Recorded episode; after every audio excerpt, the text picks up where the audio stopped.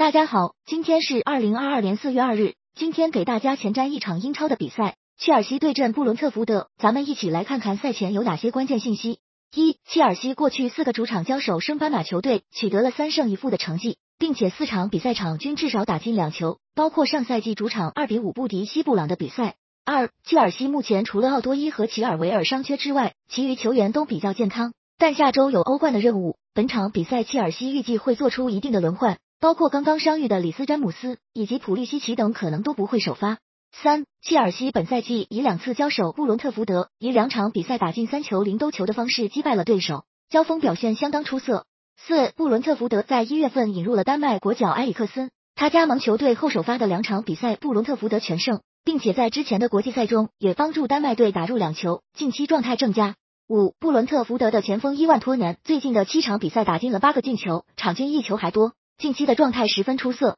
就布伦特福德的主力门将拉亚，在上周代表西班牙国家队首发，目前已回到了球队当中，心气上面可能会有较大提升。七，布伦特福德最近的七个英超联赛客场输掉了其中的六个，包括上一轮在客场一比二不敌莱斯特城，客场的表现相对来说较差一些。